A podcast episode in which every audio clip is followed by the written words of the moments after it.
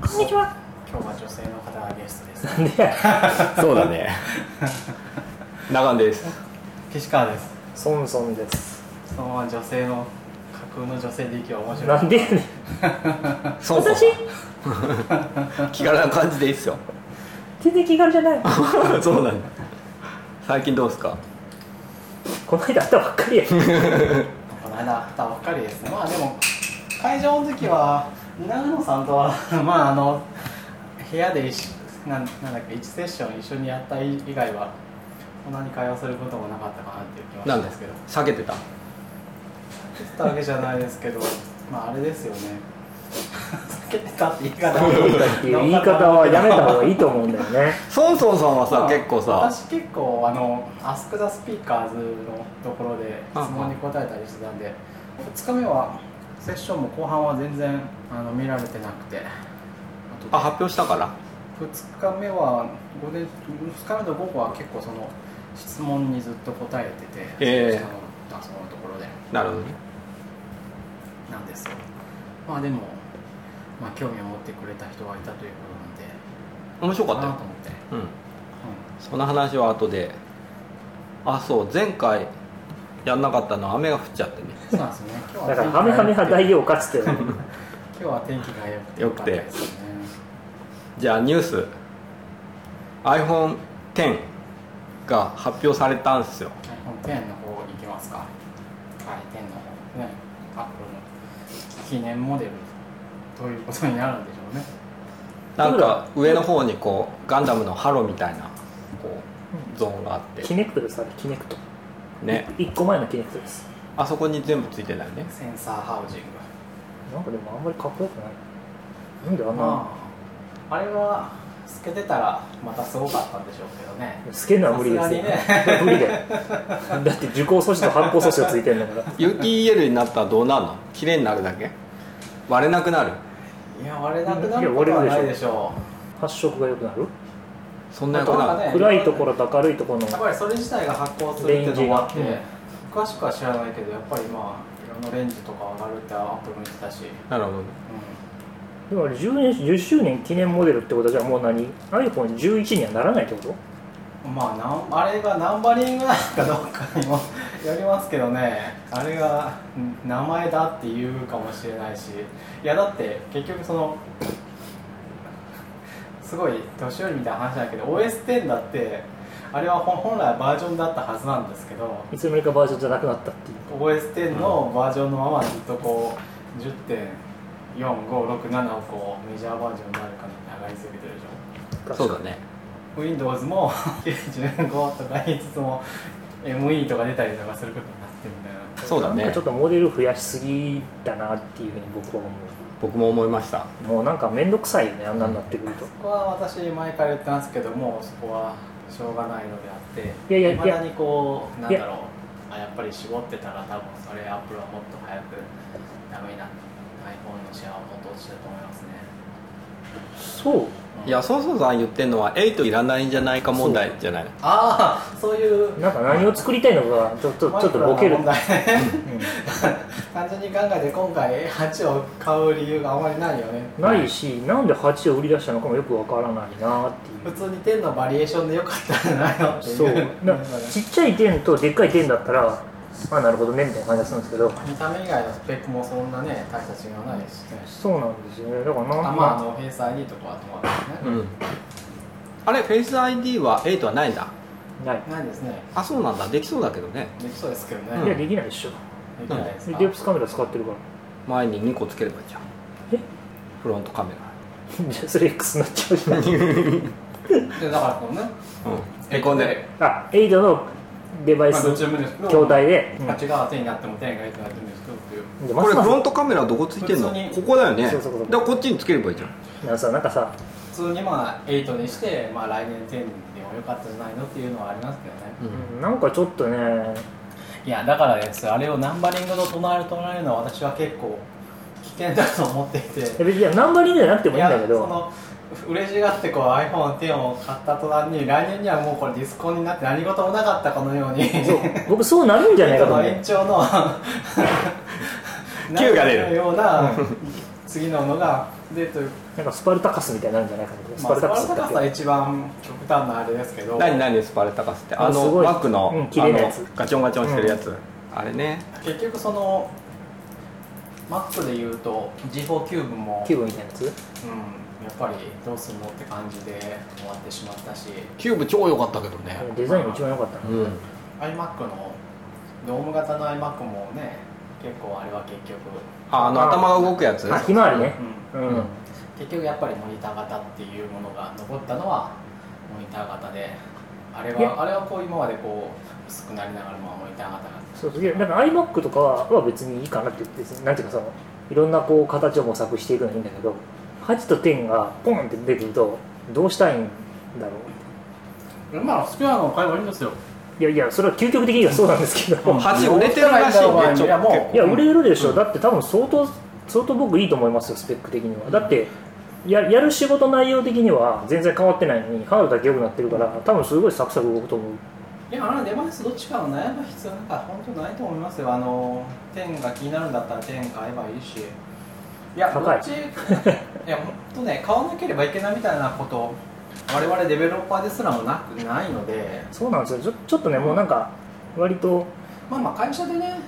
あの検証多分にそ必う要そうそで会社のお金で買える分には会社のお金を出す分にはそんなビビたるもんなんでまあとりあえず人それ人それ揃えたらいいと思うんですけどまあ個人の人がそんなこう他まあのあれ新か製品はどうあとあれだ無接点充電あれってどうなのあれは便利でしょできんのでできるのってまあだって電波でやるだけだから電子レンジでしょ技術的にはもう普及してる企画だし、けどなアンんドロイかドでも使われてるし、既存のやつだとちょっとずれるとダメとかなんかまああるでしょうねだあてそとんなやってる時操作できないとかだってすんげえ電波出るもんあそうなんだあれじゃあそうそうだよ頭のとこに充電器を置くとかしたら死んじゃういや多分出ない多分だから多分近くに置いてカラーオンになるんだと思うけど寝るとこの近くにしてさそれ充電してここら辺とかにさあったらダメいや多分オンああいやでもそんなに出ないようにしてると思ううん車の電池用の無接点充電とかあるけどあの近寄れないですうんあの絶対電化製品持って周りに来ないでくださいみたいなレベルの電波が出るあそうなんだうんへえ 他の新製品はあとはあれかアップルウォッチアッがプルウォッチ SIM が入りましたねついにうん、あれは正直私はちょっとよくわかんないですね、ピンとこない。僕もそん平なに等必要は便利なにいなるのかがわからない。僕はむしろ CM のない安いやつもっと出してほしかったなとだから変わるのは iPhone 持ってかなくても良くなるってことでしょうん、それがあれなんですけど、ほとんどの人は iPhone がなくてウォッチだけあるみたいなことの方が少ないと思うんですよね、多分ね。そうだよね Suica とかできんのまあ、これは単体でいけるんで、今でも。はいアップルウォッチ、うんあそそれはいいんですけど、スイカどっちかっていうとスイカの制限があって、両方に同じものを入れられないっていううおのがあるから、そっか我々はどっちかを選んで入れてるわけですよそうなのそうこっちに入れたらこっちからあのえっ、とこっちとっち分かんないから分かるように言うと アップ Apple ロ Watch ーチに入れると iPhone からはカードはなくなるし、えー iPhone に入れてるカードはアそうなんップだローチには入れられないとだから両方入れるんだったら、えー、と別のカードを2枚持つっていうことが必なる要ほになっどてなるほど別に今となっては別の物理的にないんで別のカード2枚持ってても問題はないんですけどじゃあ新製品に関してはあんまり興味なしということでいやそんな結論にはなってないだいぶ話したと思いますけど、あ本当。全然でもスペックはすごく触ってみたいですねいろんなベンチマークとかやってみたいなって気がする相当多分気持ちよく操作できると思います俺画面が綺麗かはちょっと興味ああるかそうな見たいですねあとあれかなあのあれはどちらかというと僕はあのあれの方がちょっと興味あるいつ出るのかなホームポットやったっ続報なかったねけないねうん今シコシコシコシコ作っとるんでしょまあ、アプローチは少々多少話した時にはあのランニングして出かけにしに行く時はアプローチだけっていうふうにしたいっていう人が少結構いるいるようなっていうのを聞きましたようんけどそれまであここにバンドをつけるとかってしてるんですけどまあそれやっぱり汗とか考えるとまあ重いね面倒くさいんでそそのれのメリットは分勝手に通信して送ってくれるってこと値をうんあいやいや音楽それもあるけど音楽が聴けるってあの、うん、き好きなの兄弟聴けるとかローカルに入ってないくいてじゃもないですか、ねでもさそんあのえじゃあ要はあれ通信回線で iTunes ミュージックでうん、Apple ミュ Music ージックめちゃくちゃ電池減るんじゃんまあ電池ねそこそこ減るけどいや音楽が使う電池はやっぱりそれほどではないですよ、そうなのかいやでも通信するからさ、ううん通信もするけどあの音楽のあれはもうだいぶキャッシ一昔ュも効くしまあ、一昔前に比べれば音楽一曲なんてすっかすデータとしてはすっかすかやからうん音楽であの電池をあんまりあ音音楽のその辺の仕組みはもう iPod の頃からずっとでどういうふうにキャッシュしてサッフルにも対応するみたいなのは結構技術的に話されてるじゃないですか、うん通信するだとまた話は別よそうだまあね通信するといったらまあそう話は別ですけど再生するだけだったらもう本当電池全うんく使わないぐらいな感じやもうチップも良くなってるからっていうことだと思うんですけど、まあでもあのナビとかに比べるとねもう全然やっぱり音楽はまあそれはまあナビはねそういうスポーツでとか乗ってて使って自転車に乗って使ってもまああの計算に入れなくても全然大丈夫な感じですねあっていう感じかなとうんうんいや瞬間乗せるなら Mac の方が便利なんじゃないのっていうのはあるんですけどそうだねなんでこっちに乗んなかったまあ、マック買うの大変になるとかがあるんじゃない まあ、あとはね、SIM カードそろそろソフトウェアにならないのっていうのはありますけどね。そうだねねあの SIM カードが必要っていうのは、あれは何か理由があるんですかね。どうなんでしょうねやっぱりあれなのかな通信機器がぐちゃぐちゃになっちゃうっていうのを懸念してるのかな偽造とか SIM の世界的にね、その SIM カードがまだソフトウェアにはまだなってないでしょ。電源になったの聞いたことないね今回こうのどんどんどんどんマイマイクロ SIM とかどんどん小さくはなっていくけれども、なくなることはないっていうのがよくわからないそうだえ今回は Apple Watch は SIM 入れないんですよねえそうなの入れるの入れないですよ。でもな入んれなかいでしょ SIM に相当するものがあってっていう。あれか詳しくは聞リいてラなイかったリライんでトすでけきどる Apple Watch あれなのか SIM なのかうんでもあれはソフトウェアでやってるのとほぼ同義ではないのかなとは思ってるんですけどああそうだねうんああいうふうにまあで AppleSIM は SIM の形を取ってるだけであれ うん何にでもなれる SIM じゃないですか物理的な SIM カードはいらないんじゃないのかって私は思ってるんですけどね Apple Watch 3でも格安 SIM では使えないって書いてる人でああそれはあれでしょあのキャリどアっちかっていうと、同じナンバーで iPhone にも AppleWatch をあそれが使えないのか一つナンバーとして使うという、そこだと思うんだよねそれドコモとかしかできないでしょ、そうなんだなんかやりようがあ借ると思りてうるだけだもんね回線ねうんだからその貸し出しの仕組みができないとできないんだねまあでもようこんなん真面目にやったなって感じがしますけどね これちょっとアップルウォッチ買ってみようかな感があるんですけどうんいやいいんじゃないですかついに、 SIM で、うん、あれ今までの話の筋としたらなんか俺は買わないよっていう結論なんかなと思ったらなんかあ買うん本だ当前から言ってんじゃん SIM が乗ってこいつだけで電話が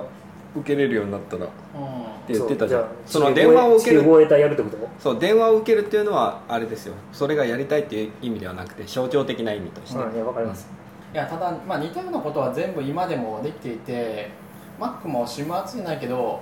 まあ、電話来るよね通信もできるしそう電話も来るし Mac で電話を受けるっていうのを、まあ、たまにやるんですよね、やるやるうん、iPhone がすぐ取ったらなんかえらいことになるみたいなことがあるんじゃないですか僕 iMac とか使ってる時うちの実家とかから電話かかってきたら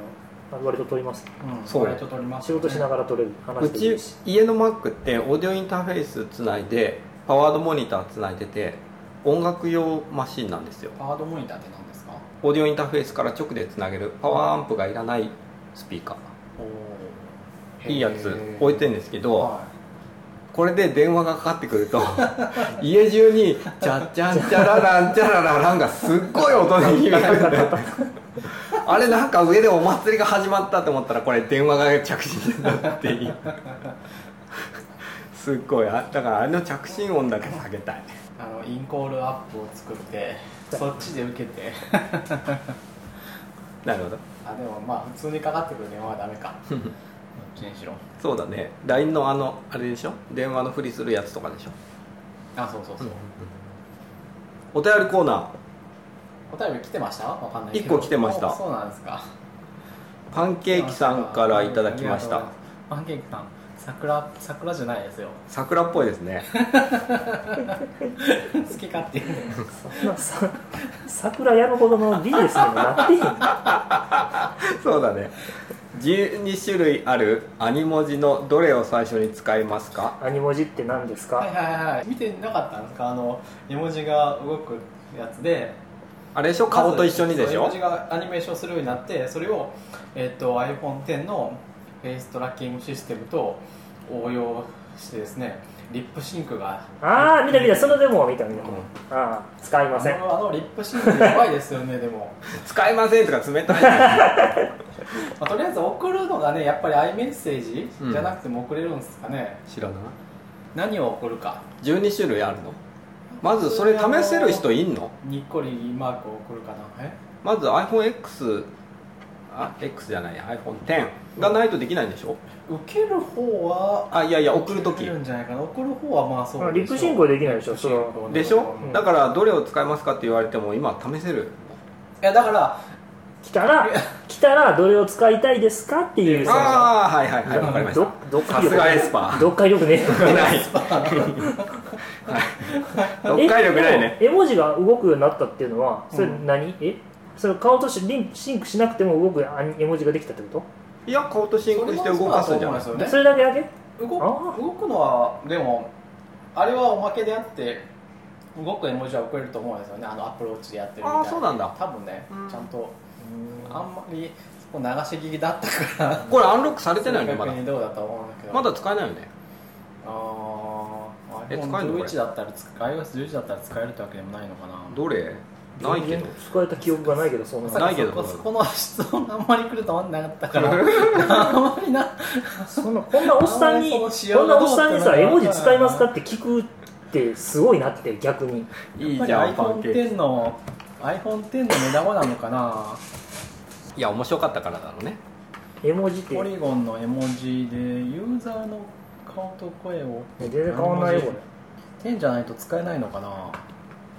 私こわかんのねえなユニコーンの絵文字とか好きだから、まあ、ユニコーンとかあのロボットとかで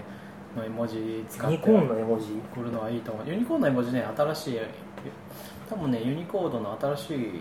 絵文字の中に1個じゃないかなわかんないへえなんかユニコーン流行ってんすよあのパステルカラーのユニコーンどういうどういうコンテキストで使うんですかとりあえず GitHub が落ちた時に使うんじゃないですか我々は GitHub で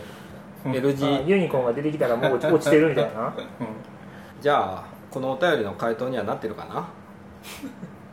おっさんは絵文字にそんなに興味ありませんっていう正直あんまりよくよくわかそりうま分せんからなかった す正直みなま話せんって おじさんばっかりで使えなくてすみま せん iOSDC2017 あえ特集もう俺いなんかいくつか書いてよあーこれ俺、ねあ1個だけか WWDC でバグを言っても意味がないって話ラボではい Twitter でちょっとその話が出てたんですけど、は何が言いたいかというとバグレポート書かないとい、うん改善されないよっていう話、前してたじゃんうんなんかなんかそれをちょっと誤解してる人がいたような気がするんですよラボで言うラボでそのアップルのエンジニアに言ったりどっかでアップルのエンジニアに対して口頭で伝えたら、うんなんかそれが改善につながるかというとえつながらないですというなるほど術ハックつながらないバグレポートバグレポート書がいてないまだだかろうらないくないことはないんでしょうけどす優先レベルまがあそんなにそあっちるの方がやうん、絶対いっいとぱ思りいいいまですすよね、はいというお話でしたまあ、アップルじゃなくてもあの、どこでもそうですようん、直接言われてそりゃはい分かってますよあのタスクリストにあるんでやりますとはもちろん答えるんですけどまあまあ大体タスクリストにはあるんですよとかあの バグだってことはまあ理解してたりはするんですけどそれをこう優先順位を上げるのはやっぱりこう直接声を聞かせてくれるのが一番我々としてもやりやすいんですよね私がこういやこういうことがあるからこれを上げるっていうのは、まあ、それなりにこうロジックを組み立てて説得しなきゃいけないわけですけどやっ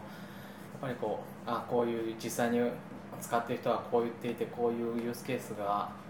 できなくて困っているっていうのがあればやっぱり説得しやすいというか優先順位を上げやすいので、うんうんなのでフィードバックを送りましょはい分かりやすい形でやっぱりフィードバックを送るのがいいと思いますでまああとはね可能ならばやっぱりこうこういうふうに使うとかこういうアプリを作っていてこういうユーザーがいて困っているみたいなことを添えるとかさらに効果的だと思いますねうそうだねうん、iPhone でいうとだからその実際に自分の製品がというよりかは自分の製品があって使ってるユーザーが困ってるみたいな方に持っていくみたいなのも有効だと思うんですよね、うんやっぱりねじゃあ特集 iOSDC2017 2017はいはいはい2人とも目立ってたじゃないですかまあ話してましたからねまあ話しましたやけっどスピーカーでした、ぱりやっぱりああいうのはスピーカーとして出るとまあ、けどやっぱりスピーカーとしてでないといかないですね、デメリットというか得るものは大きいと思いますね何話した何話したのっていう言い方はおかしいと思うのなんで、まとめてちょっと話して紹介してくださいって言わないと俺は聞いてな俺は聞いてなかった風にするのはよくないあれ日本語を修正されまくってんだけどタモリさん的にこう やろうとしてる感じはなんだかわかるんだけど なんか話しやすいかなと思っああそういうことそうねいうのはあれそういうことかああ最近髪切ったんだあんまりそう冗長にさされるよりかはちょちゃっとやった方が私はあの HTML の特殊文字をアンエスケープしたりエスケープするときに、まあ、どうやって高速化できますかというお話をしました スライド上がってんですかそれでも上げてますあ本当ですか、はいあそうだログも前ブロ回グね書きましたよ前回話したしねブログ書きましたよ反応良かったね反応ねまあそこそこ良かったですねあ結構質と問盛り上がってたけどやっぱああいう文芸は面白いんじゃないですかあとまああとなんだろうあとあのー、フォーイーチをあの例外で抜けるっていうコードを紹介したんですけど、まあ、それ俺が質問したじゃんしとっけえそうだよえそれ遅いと思うんですけどああちょっと遅いででもも分ちかょっとりやすく言うとあのクロージャーのループはブレイクする手段がないから、うんえー、と大義脱出を使っているとそうですねでそれで僕前ベンチマーク取ったらそんな遅くなかった記憶があってでみんなに絶対遅いはずだって言われて比較したんですよ遅かったうんうん、まああのいやそれべんな何と何を比較したかにもちょっとよってですねえっと法文をリターンンで抜けるいややつとそうでまずですね単純な法文とえっ、とクロージャーを使った方位置とかマップはそそれだけでまず差が若干あるわけですうんよ、うんうん方の方が早いねはい若干ね若干ね、誤解しないでほしいな本当若干でもそうこれあのはねもそうだからあの先に結論を言うう、と、下回りで何回呼ばれるかわからないようなライブラリーは、えー4で書いた方がいいです、いやそれもねあのいーや可能性として何回も呼ばれるやつ ですようんそいうっぺんに可能性としてね可能性としてだけどそれでもこうあの限度ってものはあって実さすがにいや例えば孫さんが書いたあれとかも、えー、とそれが影響になるぐらい呼ばれるんだったらそれちょっと文字列の長さは本当にそれメモリに収まるみたいなぐらいの長さじゃないかったりしませんいや全然普通です全然普通うんあのいや普通っていうか僕は自分の要求仕様を満たすものを作っているので、僕はその紹介したんですけど要するに文字列がうん1000個入ってきてそれを全部いや戦後ぐらいだったら別にほらループで書いても方位して書いてもまいあやそれがそうあれなんですよ1000個だったらあの、まあ、そうなんいやでもだからさっき言ったじゃないですかそれそれも前提があって、う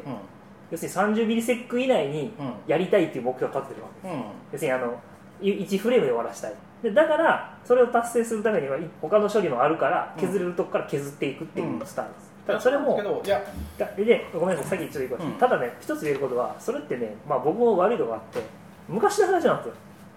ですよ、で 3G とか 3GS の頃は、コアが1個しかなかったから、バックグラウンドで処理したら、基本的に全部遅くなったわけですよ。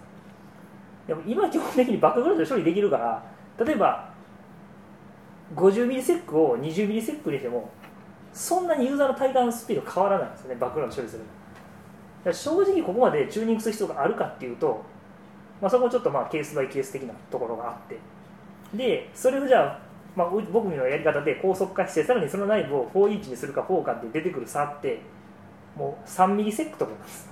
いやそんなにそこまでも出ないと思うんですいよやねもうその統計結果出てる本当本当いやそれはねちょっとねいやだからえっとベンチマークをもうちゃんとちょっと見ないと特殊文字1個を1000回リリースかデバ1000ッグ回あリリースビルドでとかにもうんうん私は UI の1フレームのぐらいの最適化だったらまだえっとそのループの最適化は早いという意見を持っておりますああまあそれはねえっと否 GUI レベ定ルしないでです否定しないです否定しないです 60fps を出すためには、えーループの最適化っていうのは多分ほとんど影響を与えないそうですねあとまあトライも Java の例外処理ほどじゃないけれどもオーバーヘッドはあるけれども 60fps に影響を与える方のオーバーヘッドだともそん思っていないうんまあうん待ってそれは別として、あの4インチをねトライで抜けるのはね多分ね普通に読みにくいんですよねそう そう、面白いけどねトライアルとかいやそれは多分ねあのねはっきり言うけど、うんここで書いた方が見やすいうんだからネタとして面白いそうなななんでこれ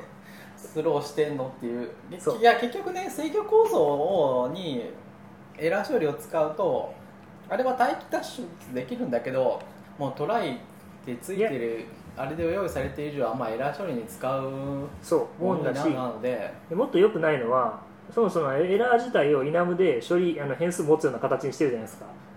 あ、はいはいそうするんですよねそうしないとあのキャッチできないから、その結果をねその行動ってどう、まあ、買いで俺が言うのもなんだけどまああのキャッチエラーブレイクみたいなものを あいやそうじゃなくってキャッチエラーストップかわかんないけどあの、ね私見てないから要は要するにここで終わるんですけどあそれで結果を返してるんですそかう結果を返すときにイナムの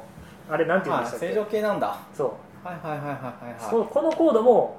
でそれでしあのもしかしたらまあ止まらなかったらそのままスルーで別のエラーを投げて終了ますあるまあまあまあいいですけどほらねいや普通に読みにくいでしょ、いや読みにくいか読みにくくないかって言ったら読みにくいよ、ううんんうん、だって法文で書いたらさ4行で終わるからう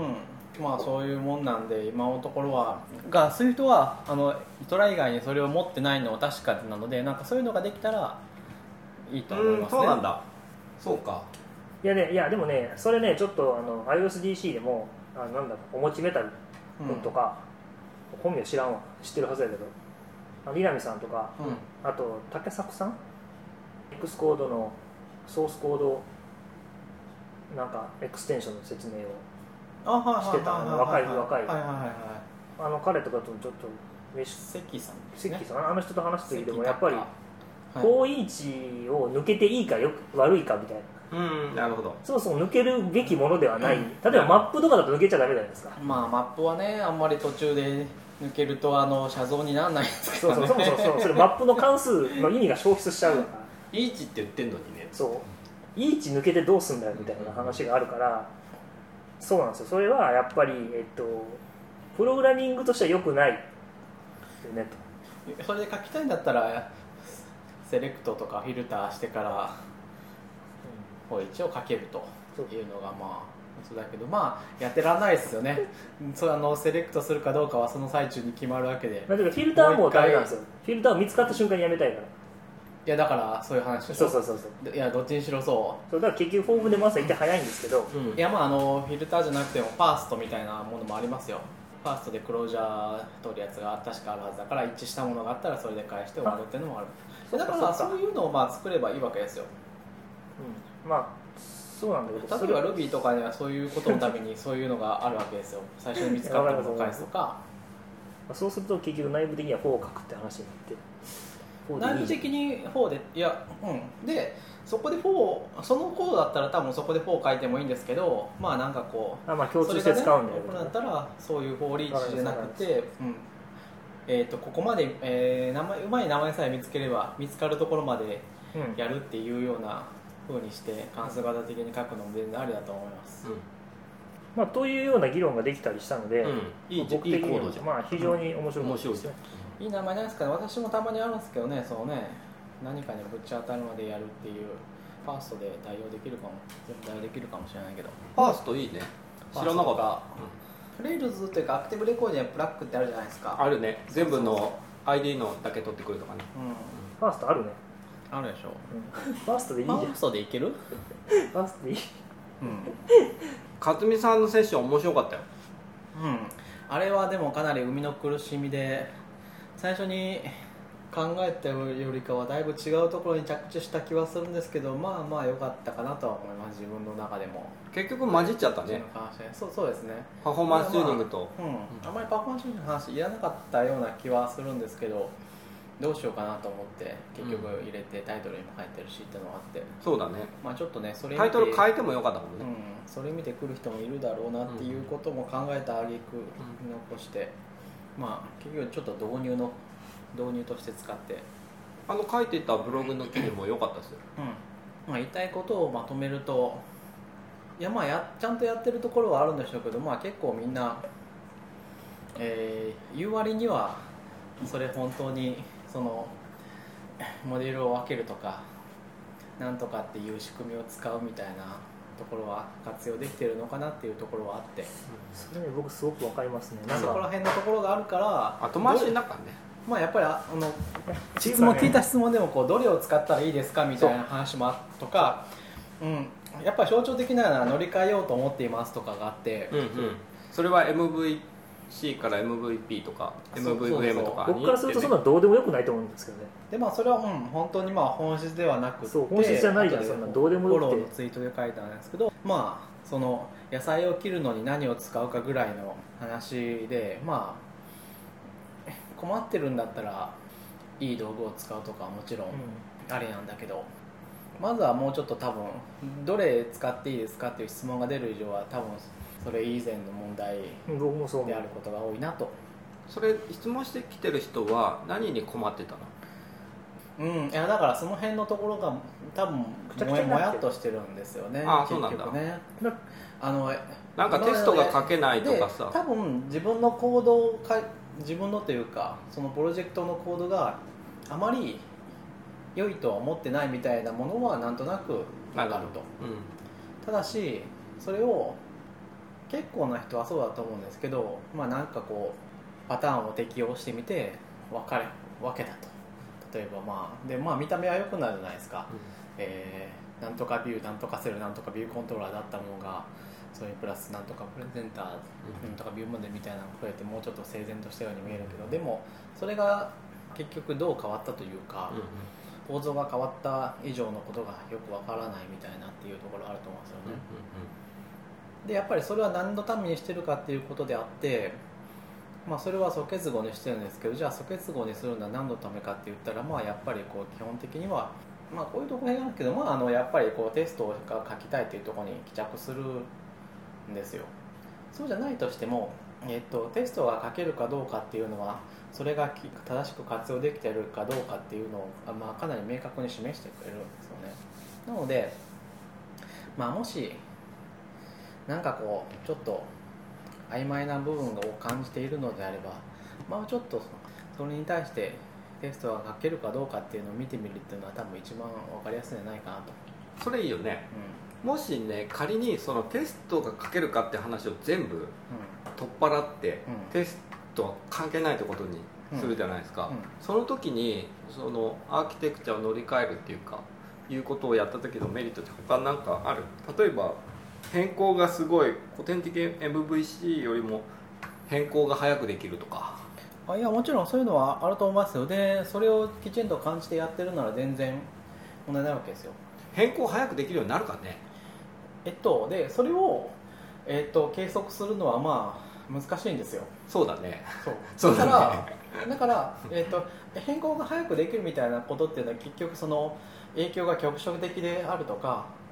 円バグしいないとかそう何か遅いっていうことがあって、あなんかここに問題があると思ったから、えっとあれで持ってるのをセットに置き換えましたってしたとしても影響が、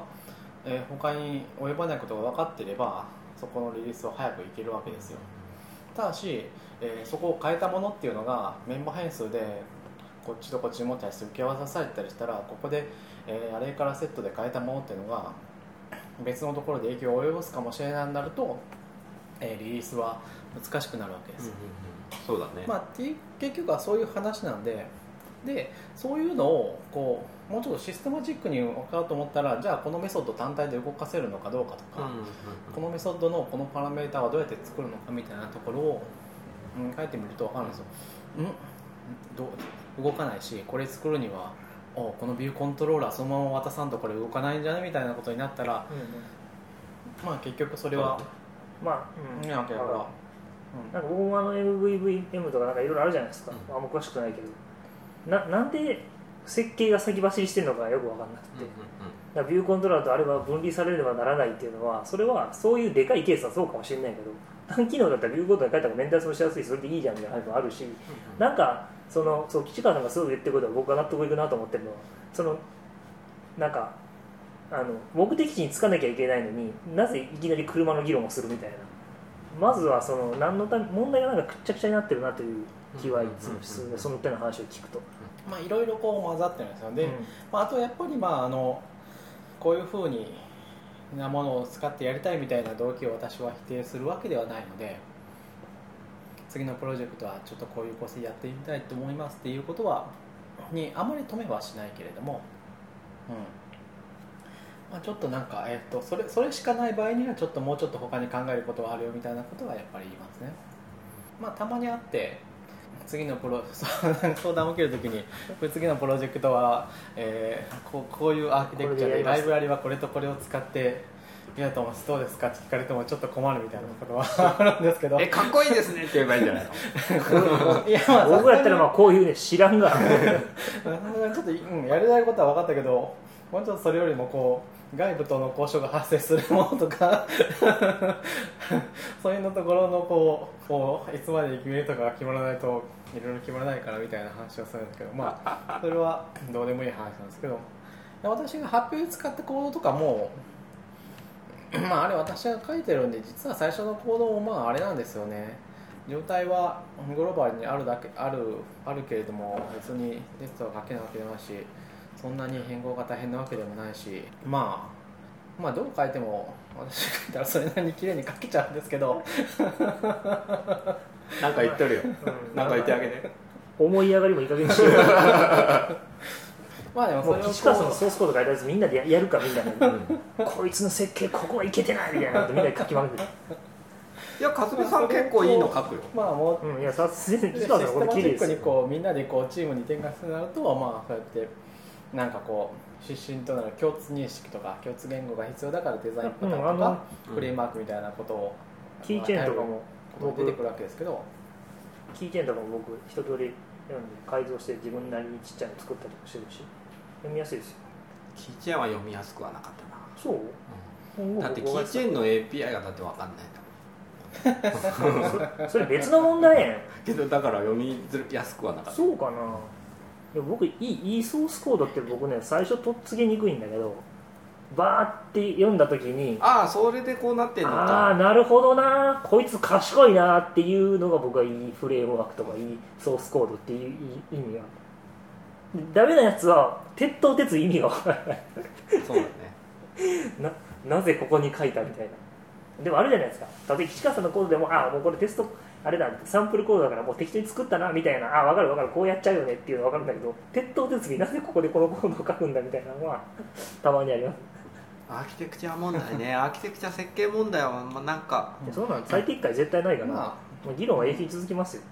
あまあまとめるとまあうんとりあえずやっぱりそういうふうにし今言う今みんなが言ってるような話は全てあのテストを書きやすくうんすると言ってもそんな過言言い切ってもいいくらいの、えーために、えーみんな考えてやってることなので、うんまあちょっとい一旦ねなんかそれ使ってるけど合わせて使ってるけどテストがユニットテストはほとんどないわっていうことがあったら、うんうん書いてみるといいと思いますよやっぱり。僕はねそれはね結構名言だと思ったうんうんなるほどねうん、でまあちょっと変えんで変えてみるとテストはやっぱりいろいろあのコストでもあるんですけど、まあ、そこから先の話になるともっといろいろ得るものもあって書いてみると今度はいろいろなものが書かれるようになってくるんですよ書いてみることによってあのあんまり普通に手で触ったりとか頭の中で考えていた時よりももっとなんか細かいエッジケースとかテストケースとかがどんどん見つかる場合もあるんですよねわかるテストに変えてパラメータ残してみるとこれはもしかしたらゼロゼロ件まあゼロ件の時とかはあれかもしれないけど、まあ、こういう数字が入ってきた時考えてなかったなみたいなことは見つかることもあるし、まあ、そうするとあの結構見える形でいろんなパターンが誰から見てあここのメソッドはこういうことは考慮されてるなって分かる形が残っていきますし他の似たようなものを作る時にもこういうことは考えなきゃいけないなんだみたいな、まあ、得られるものすごい多いんですよカバレッジも取れるようになるから、うん、カバレッジとかも取ってみるとで、まあ、カバレッジはどう参考にするかはまた難しいんですけど、まあ、ちょっとカバレッジを取ってみると、まあ、テストがよく、えー動いてるテストがよくカバーされてるところとそうじゃないところっていうのが単純に見えてくるんで、うんまあ、そうじゃないところっていうのはちょっと変更する時とかリリースする時には気をつけなきゃいけないなみたいなやっぱり気持ちが生まれるんでそういうのってやっぱりお互いにチームでやってても結構みんなバラバラなんですよみんなやってるところはあそこは簡単と思ったりとかあそこはよくわからんから注意しなきゃいけないと思ってるけどそういうところは客観的に明らかになるとか、今日はなんかプログラミングの話多いねうん、そんな話を振るから、振るからってだって特集なんだもんこれまあそうですね。うんじゃあ2人のセッションは結構面白かったんでありがとうございまあす。の結構びっくりした面白くてなんで上からなんですか。え上から面白かったっていや今のはまあうんお前結構話できんなみたいな。 いや結構ね面白かったんだよね2人ともまああとね私どっかんどっかん笑い取っての話もねなかなか早口であれだったけどまあちゃんとみんないや早口じゃな分かかっったてよた分かってくださったみたいで投票もいただいたからよかったなと思ってえ、何賞取ったの。そうそうそうそうそう何位3番目 ?3 位、うんあんた3位番目何もらったあアップルウォッチ本当マジで ?3? シリーズ2って書いてたけどなんかセルラーじゃありませんって言ってたから3なんじゃないですかねえ、ー、よかったねうんよかったですいいねな。俺も欲しかったな。なんかまあでもあれはあれなんですよねやっぱりあの部屋の大きさによってやっぱり差が出僕ねてしまうので、正直ね、あれ。投票全然ダメだと思いますよ、こんなもんあのもんとちょっと統計かじそうだけどちょちょっと統計かじりゃ分かる話でしょ正規化しないとダメですよあれ、あの参加者数で割らないとダメですよやっぱり A 会場と、うん、それ以外の会場は全然ああん人なん数が全然違うのあれ何人ずつだった100と600とかでも全然箱の数が違うでしょ倍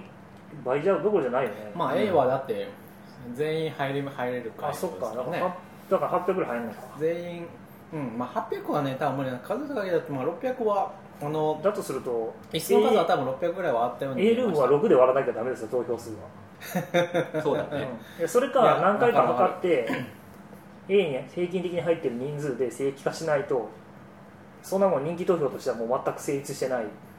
そんなん誰も突っ込まなかったのかななんか小選挙区問題みたいになっててうんまあだしいやあのねツッコミは普通にツイッターとか見れてもうんあったよありましたよ、あったのでいや運営あはれはねまああの厳密にまあなんていうか順あの優劣をつけてるわけではまいやいやいやいやだったらもうコンペティションしちゃダメですねあでやっぱすうんそうなんですけどでまああのなんかこう緩やかにこうなんとなくもうい やこれ試験ですよ、うんだけどまあなんとなくちょっとまあ最後にこう盛り上がりだったりとか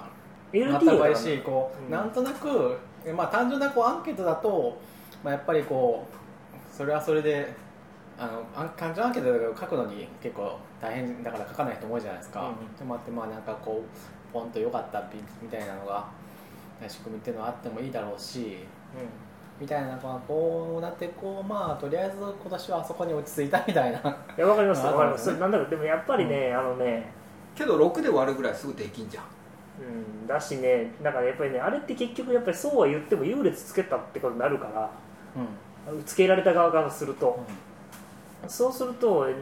なな何それみたいになっちゃうと思うんですよね、うんまあなんであの辺はまた次回やるなら まあでもいい正規化を考えれねばいいかなっていう気がします、日課のだけでもいやー難しいと思いますよ例えば全部人数が同じだとしても結局その全部を見見て出すわけでもない入れるわけでもないし、うんうけど聴衆多い方が有利っていうのは絶対明らかだかん、いやら圧倒的にい有利やそこは明らかなんだけど、圧倒的に明らかだよね、それはななんだろうさ D と C と D であのセッションがへパラレルでやるから入りにくいとか入りやすいとかっていうのはあるけどそれに関しては僕あんまり文句は思わないけど、A と B と C と D と E を同じにしましたって言ったらそれはちょっと違うだろうと思うさすがにとまあまあそれはね、まあ、運営も大変だっただろうから何とも言えないけどまあちょっと、次の課題としていただければいいかまあなでと、もこう極論を言えばこう CFP の段階からこうでめっちゃ面白そうと思ったものはやっぱり大きな会場に入るみたいな話もあってそれはなんていうか、 うんシードみたいなもの、シードは別にこう不公平だと思う人はいないわけじゃないですかこう物シード校ねせんあのそれトーナメントを面白くするたそめれにだったら、そ強れい人だがったら、なんかそのコールフォーペーパーでのレビューの結果と、投票結果を加味してうん、決めましたっていうんだったら、まあいいかなみたいね、長いやつはそれだけに得票まあ、私の言ってるわのは全部あれ別にこう全部私の意見というわけじゃなくて例えばっていうかりまし話たはそれは僕も思ってました、うんんそうだねんそれは思ってたけどじゃあ、えー B とかで30分喋ってる人はどうなるのとかになりますよねうんそれもいいでそれはあれなんそですれよ、ね、本当にじゃあレビューはキッチンそれはもう物理的なだからだから何 会場がの何が言いたいかっていうと制約点数つけたらダメなんだって点数ってすごく客観的なものをみんな求めるから、うん理解しますうん、そこは理解だしまからす逆に言うともう投票結果はあの参考意見としてうんコミュニあの運営側が独断と偏見で決めましたっていうんだったら我の納得感そうですねそれもありだなどこそれ投票してくなくなんじゃねうんまあ、そのモノハの件ね、うんまあ、結局お前ら決めんじゃねえかって話なんで、そうそうそうね未来になったらさどうやってそういうの点数つけるんだと思うえ例えばさも人がどれぐらいおおって思ったかみたいなこととかそのうち測れるようになると思うんだよねうならないですねみんながこう脳みそに ならないですえ1億年経ってもならない1億年経ったら人類でも滅びてると思う いやもう人類生きてたらさそんぐらいになるでしょでも人によって違うじゃないけどさつまりでもそれが経済評価なんじゃないのつまり売れるとさか売れない何で測るのが一番いいのかなっいや何を評価したいかによって決めます決まると思てで今回のじゃあトークでいいよ人がおおって思ったことに対してとあれつけるのかな点をつけるのかなそれともそれが後々ういにやこそうれ例えばですよ、うじゃあそれって相対評価がまた違っていて例えば岸川さんみたいにすごい行動が書ける人がおーって思うことと何にも知らない要するにまあノービスみたいな駆け出しのエンジニアがおーって思うのはおーっていう量が、まあ、例えば本当に客観的に測れたとして同じだったとした時にそれどう同じって評価していいんですか、んそうそうなるよね私それもちょっとそうそうだよね議論にどこにそうと受思けるかっていう、うんそうまだかあらでそうそうそういう話がしたかったわけよつまりそうしていくといやまあねあのそうだからそういうことを言い始めるとどこがベースラインかわからなくなるからいやだからベースベースライン何なんだろうって多分ねなんかねもうちょっとねいや商品があるみたいなところもなかなか問題を難しくしていてですねそれなりに高い商品があるみたいなところがあってあそうそれもあちょっとちょっと話を戻ってちょっと切り分けよう、えっと、今、何の話をしようとして和何をで測る和を測りたいっていう話をしてるのか iOSDC の,、えっと、その投票の客観性について議論するかどっちまあ、に行こう、投ま票の客観性はあ、それは難いろいろしいよ方法まあわかるよまあそれでこうまあ今年はそういう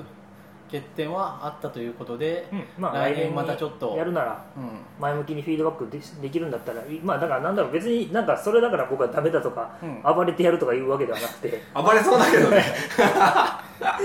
いやまあソンソンさんは今回のシステムでいうとかなり不利であることは間違いないんですよ、すごいそうだニねッチだしニッチなのと部屋も狭いっていうののでところでそれ取った場合はだからこう123の商品を全部取ってもいいぐらいそうだ ねんなすごかったのかっていうだか感らだかじになりますかららねそういうことを言い始めると話ややこしいだから結局だから商品つけるからそうなんだねんまあそうそうそうそうそうでまあけどさ商品があろうがなかろうがさ順位をつけるんだったらいいそうじゃん、僕ぶっちゃけた話、そ商品なくてもちょっと腹立つ、うんあそうだよねそうだからさやっぱり考えるべきは何をして評価するかっていう基準を考えないと、いでやただねあの商品の話を出したのはこう商品を出してやっぱりこう商品を取りに行くぞみたいな人が、えー出るぐらいの商品になってしまう恐れがある今は言うあの言ってもま副賞ぐらい、あ、あれうんだから5 6万まあまあ別にまあ例えば、うん、別にまあもらっても買うつもりだったしみたいなって言っても裁判員じゃないそういう悪いけど、うぐらいのあれだから、うんいや車とか問だっ題たはらないねとか、うん、本来はあんまり商品出しちゃいけないですあれとか僕の意見なんですけどまああの法律的な問題もあああるしねいやというよりやっぱあのカンファレンスでいいって言われたトークをしたっていうこと自体がある種のそのステータスになるような風にコミュニティを持っていかなきゃいけないと思うんですああそれはそうでですそそっちが方が健全でね、うんであでもそうだから私が言いたかったのはそうあーえっと多分あれ商品はなくした方方ががいいと思います僕はいい目指す方向としては面白い、それよりかはそれだったらなんか会場全員でくじでラッキーラッキーな人一人だけ iPad あげますぐらいの方が僕はいいとうんなるほどそうかもしれないですねとか、うんだからスピーカーの中で抽選で今回のスピーカーじゃなくてももしかしたらねあの外馬を張ってベストスピーカーに投票した人にあ商品を選べる権利があるというのでもいいかもしああれない面ね白いね商品を出すのであればまあそうですねいやなんかさ今の社会何で評価するかって結構難しいじゃんまあでもそうするとやっぱりあれだ最初にやっぱりあの投票の仕組みっていうのはきっちりあのみんなが納得できる仕組みにした方がやっぱり良さそうですね、っていうのと商品つける必要性ないと思う僕は、うんそうだねまあだかだらってさ今さ何だってレビューがあってさ星があってさツイッターでの意見とかさあってさみたいなことになってるじゃないですか昔と比べてねだからそういう中でいい悪いみたいななんか評価みたいなことを考えるのは結構難しいじゃないですかそういった時に何を基準で考えていくのがいいのかなっていうのを考えるヒントかなと思ったうんうん、だから、うんでもそれちょっと今っていうかなまあ、まあなんでその何投票を参考にしつつコミュニティが評価をするっていうのは、はうん一番僕はいいコとア思うコアメンバーあのコアの運営がフォーカスっていうのは悪くはないと思いますやっぱ論文はそうなってるのはやっぱそういう感じなのかな論文ですかそれは、えっと、カンファレンスのベストペーパーの選択か、えっと、カンファレンス自体に通すかどっち例えばベストペーパーとかベストプレゼンテーションと言われてるやつはもうコミュニティが、えっと、うんコミュニティが決めます、そうだよねあでもねえっとね並列もあります投そう票なんだと結果で合わせてつけるやつもあるしもうコミュニティがプログラム委員みたいなこうメンバーボードメンバーが決めるっていうのもありますあとさ論文のいいのはさ引用されてるっていうこと自体が評価になるっていうのもあるじゃないですかっていうかそれ以外評価されないですそうそうだよね、んそれその辺もさ後々役に立ちましたとかジャンルを生み出したっていう評価が見えるっていうのも結構面白いと思うわけいやじゃなくてねそれそもそもアカデミズムっていうのはそれのためにやってるんうでんす、うんうんそうだよねそうてか逆に言うとそうじゃないやつっていう意味がないわけですよだから山中先生の iPS 細胞がなぜあそこまでいあんな短時間でノーベル賞をもらえたかっていうとやっぱり学術的にうんものすごくいろんな論文があれを使っててか研究者があれを使って成果が出ていろんな研究を進展させたからやっぱりそのアカデミズム誌は評価しますっていうのがやっぱでかいうんうんうんそれでいくと今回のさやつもさただまあコミュニティが投票を参考にして決めるっていうのはまあちょっと時間的にはちょっと無理があるそんうでそうそうすしねんどいですよねうんそうだ全部ね全部見れないそもそもっていうのそうはそうだね手分けしてみるとしてもってもあるからまあなんですけど、審査時間がすごいかかるよねまあ、ちょっとねどうしたものかはともかくとして、うんままああ、ベストスピーカーみたいなものをやるかやらないかっていうのの是非もあってという感じですねこれはもう、うん、もう、うん、そうですねだから僕はどちらかというとなんで ISDC のその運営があの ISDC2017 のページにベストスピーカーの写真とか載せたりとかこれが良かったですみたいなことしないのかなって思うどちらかというとそっちの方がいいんじゃないあかとの思ねう後でねそうそっちが僕は僕はフィーチャーされるべきだってなんで先に消費の話になるのかが僕はちょっと分からないうん本当に言うとそっちの方が名誉であってコミュニティとしてあるべく姿なんじゃないかなっていう気は僕はす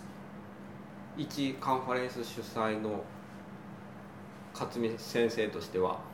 いやだからそれでいいと思いますよだからこトライスイフトはどうやってんだっけの人はそういうのはなしですなかったっけないなないいなないいないあそうなんだあハッカソンはありましたよあそうかハッカソンはちょっとそっかそっかあれなしにしてんのはじゃあ積極的理由でないなうーん積極的理由でないというのもあり、うんまあいろいんな理由でやいろいろ考えてんなだねいないです私、うんまあ、個人的にはだから、まあ、トライアスリートはまあ全部ワンセッションだから投票の仕組みみたいなものは全部公平にはできるんですけど、うんうんいやー優劣をつけるのはまあ難しいっていうのがあ難るしいですよねやっぱりあのやっぱり広くみんなが、えー理解理解しにくいものっていうのはやっぱり投票はされないんで、コミュニティの性質でもやりますねやっぱりうん、やっぱり評価はそれぞれの軸があってよくてうんベストスピーカーも、うん、1番2番3番じゃなくてなんかこういうのはいいかもしれないですねこれは良かったっていうのをいくらか用意するのはいいかもしれないあなんかジャンルを用意して、一番笑いを取った人とかうんうんなんか「おお」っていうのが多かった人とか、とかねなるほどねあとかねいやうんあとは、うん、これはテクニカルとても面白かったとかこれうんうはんうあのすごい心に響いたとかっていうのも全然まあそれ全然別の評価じゃないですかんじゃあ5つぐらいなんかカードを持ってて、うんそれぞれがこれはこの人とそうかですね、なんかこのね、あの五角形のあのグラフでね、うんうんそうだねそれぞれの5つそのれいいじゃん軸でっていうのはありかもしれないですそね。れいいじゃん、そうだねそれ大変だよテクニカル、エモーショナル、うんうんえーっと、うんうんなん かバカネタわネけタわからんそとうねそれはそれでまたこう採点する投票する側がしんどいからだからあのボいキやャブちょラっと方式集計だけでやればいいじゃんボキャブラ方違う式じゃな違いでうすか投票するこ側が面倒くさいじゃんなんか投票するから頑張ろうよこの人頑張ってたでしょこれとかやるだ けじゃんうやって四軸を作ってみんながこうペタッと貼ってあああああめっちゃ飛び出たやつを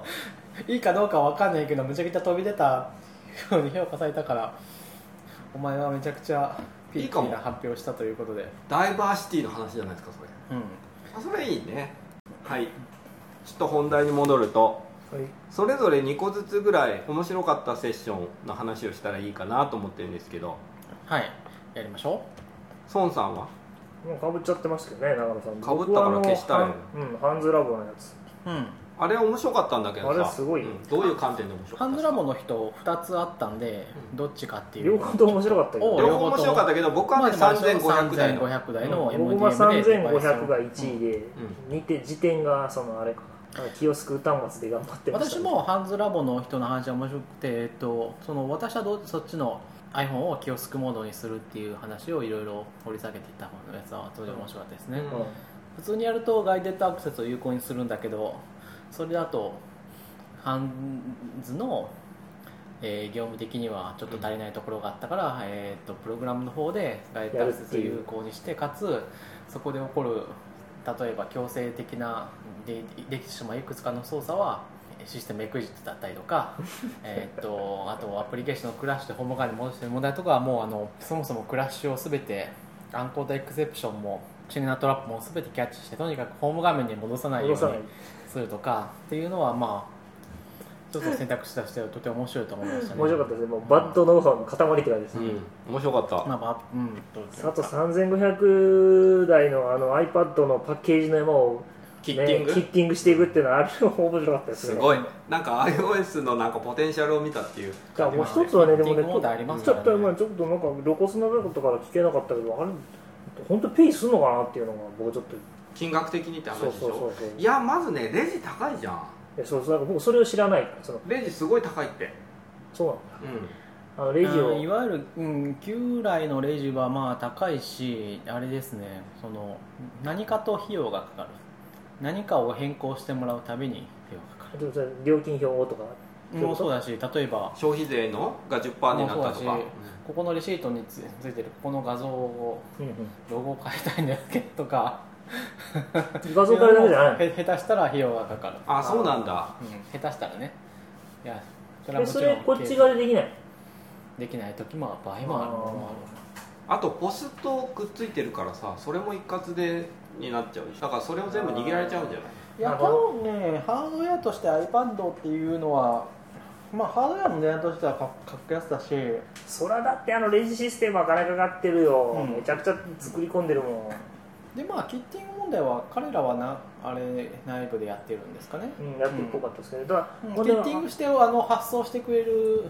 サービスもありますありよますああそうなんだだから問題は僕はそれをやってもペイするアップルコンフィギュレーションがあるからそのやつでっていうけのどがすごいなさそのハンズラボの人だけでやってるわけでしょそこに何人いるかにもよりますよね、まあ、部署にね、ううん、ん、なんかそこに5人とかしかいいなくてハンズ規模だと全然ペースんじゃないですか、そうなのかねまあそうかえでもさ結局それってまたえそのデータベース管理してとかやんなきゃいけないもちろんもちろんもちポろんストシステム含めてそんなの綺麗にそのスッていくんかなみたいなああけど短期的には赤だったとしても、まあ長期将来的にはね、うん意味があるのかもしれ強ないい、強いよね、うんだってそこでノウハウできたらさ提供してもいいわけだし、だしまあ肯定的にあの肯定の恒久的にコストがダウンできますからね、うん、そうだよねだから結構すごいなと思ってなんか iOS の本当にポテンシャル見たなと思ってけかなりびっくりしたんだけど、まあ、あとやっぱレジはこコストダウン以外にもレジから取れる情報っていうのはすごく多いわけじゃないですか例えば年齢入れるとかそういう話いやもちろんそううんボスだからそうだし、うんあもとしまああの 在庫盛りアルタイムも分かるからロジスティクスも使うわけじゃないですかああ確かにねよしだからでもねさそれまあいつもの話になるけどそれは東急ハンズだから自前でやってペイするのかどうなのかなっていうどうなんだろうねと思って例えばいセやあるブン程度規模はいるんじゃないセブンアイホールアイ・ホールディングスとかだったらもう逆に自分でできないんじゃないかなと思うもうでかすぎてとかあけど投資した方がいいよねそうだからその辺の分岐点とかなんかねなんかあん全然門外漢だからどういう規模経済規模で動いてんのかなってちょっとすごく思ったえそれサポートする会社やろうよなんでなんでいつもさなんでって答えが書いてある いや今のはだって唐突すぎるでしょ、いや儲かりそ黒うじゃん黒猫山といけないよ、そうだねまああそとれではそれで儲けようとしてるのは黒猫さんとかでしょ例えばあとなんだっけハンドラバー面白かったですねあと面白まあかったやっぱりあの、あね、とは、えっと僕はメタル書いたことなかったからあちょっと待ってはいはいハンズラボちょっとだけ解説しとくとあそうか MDM っていうアプリがあってそれでリモートで iPad の設定を全部管理できるらしいんだよねそうはいプロファイルですねプロファイ MDM ルサマーネバージーャーっていうあの個々で個人でやるんだったら Apple コンフィギュレーターっていうのがあってそこでインストールプリインストールするアプリだとか、うんえー機能のオンオフみたいなのができるものであればこれは使わせ、えーオフにしておいてっていうものを設定を、まあ、アップ iPhone に流し込めると、うんそういうのをサーバーを立ててですね MDM サーバーに問い合わせることによって、えーその設定をもうちょっと大規模に一括で適用することができるようになるっていうのが MDM の仕組みですね。なのでハンズラボの人は1個のアプリでピッてやるだけで全部のハンズの端末を設定するという環境でやってるそうです、はいうん、すごいこの技術さ多分子供用の iPhone 家庭のの設定とかにさ、うん多分そのうち親がやるようになるんでしょうん、うんうんまあそういうのもありかもしれない、うんまあうん、ありかもしれないですあとエンタープライズプランみたいなのをアップルがなんか始めて会社で何台とか買ったらなんかこの MDM システムみたいなのさえ入れればなんかいっぱいできますよみたいなのも出てくるかもしれないよねいやーそういうのはありますそのだから MDM サーバーこれでをもアップルはやらないんだよそれ IBM アップルやらないかなそれ IBM とかやらないあいやもうもうサードパーティーがあるからあアップルは仕組みを用意してあるんでそれでいいんじゃないですか MDM という仕組みはそれサードパーティーでやってるとこあんのありますよであそあれるんだ IBM とかがそだうかでしらそょの東急ハンズは中でやってる自分のとかやってる私が見てのあれすごいやってた話だけど、えー、と例えばロールケーキはテスト端末とかを MDM で管理したいと 20, 20台ありますっていうけどさそそれれを MDM サーバーさを自分で立てるの大変メンテナンス大変だからどっかの会社にお願いすることが可能ですそれを頼まなくてもできるぐらいのやつがなんか出てくるんじゃないのなかもしれない、まあ、でもそれは結局今自分で MDM サーバーを立てるうとん例えいうばこと同だじかでら、しょけどそれさそういうこと用だ意しするの大変じゃんそうそうそうでそれをアップルがやるかというと分かんないですねなんか Apple はも iTunes うコネクトとかでできてもいいじゃんピッピうんッエンタープライズアカウント契約さえすれば、そのテストフライトみたいにアップルが再度それをやらんとてもいいものができたらアップルが再度賠償してしまうことあるかもしれないああなるほどねそれはいいかもねテストフライトは結局あれはアップルは仕組みを用意してテストフライトがなんかとても素晴らしい UI を作ってしまってアドホックインストールのね、うんそうかテストフライトやったあそうかあれベンチャーだったんだよそう忘れてたわ、テストフライトはあれも言ってみれば本当にあのすごい使いやすいウェブアプリを作っただけの話ではあるんですけど、そうだねうん、インフラは全部アップルの乗っかってるだけなので、まあちょっと語弊はありますよね、うんうんそうだねというようなことがエンタープライズの世界にも起こるかもしれないあその会社やるか MDM の、うん、クラウドサービスみたいなものね、ウェブインターフェースからそうそう App そ Store うそうは禁止、え w i f i は決まれたとこだけにつなぐで iPhone 買いたかったらこっちこっちまあ Apple コンフィレーターでやってるのをそのまま用に持ってきたような感じでもうちょっと使いやすくするとうんうんうんボリュームパーチェイスをなんかその辺から一括でやってくれそうそうそうそできるみたういなんか会社でワンパスワード導入しようと思ったらもうピッピッてやったら全員バーンって入るそうですねんボリュームパーチェイスでそこでそうそう3000そうそライうセンス買ってみたいなそういうやつそういうやつまあちょっとやってみてもいいかもしれないですねねじゃあ他のセッション勝美さんは、えっとそれとですねえっとまああの最初にもうちょっと話したけれども新しい画像フォーマット HIF の話で、うんまあ、HIF の特許プールの調整がうまくいってないから っていう話は知らなかったし面白かったですねああそれ知らないどんなやつだえっあれどういうそう特許プールの話あた見てないごめんなさい別のところで話したのか今日2日目かうん日曜日にの午前中に大きな会場で新しい iOS まあ11から主に使える HEAF っていう画像フォーマットがありますよね、コンテナフォーマットで、うんまあ、ちょっとこう今まで効率がいいと HEIF はいはいそうそうそうそうでまあそのえヒーフというよりから H26 項のコーデックの話なんですけれども、えーそこの共通特許プールの調整が利害関係の調整が失敗していてですねえヒーフを使おうとするとですね、えー、と今のもの状況で少なくとも4社ぐらいのところにですね個別に、えーライセンスの調整をしなければいけないという状況になっているとうん嘘いうこマとジらでしいですよね、私もちょっと後で調べて、うん、まあ多分そうなっていると。なのでで火使えないじゃんそう使えないじゃん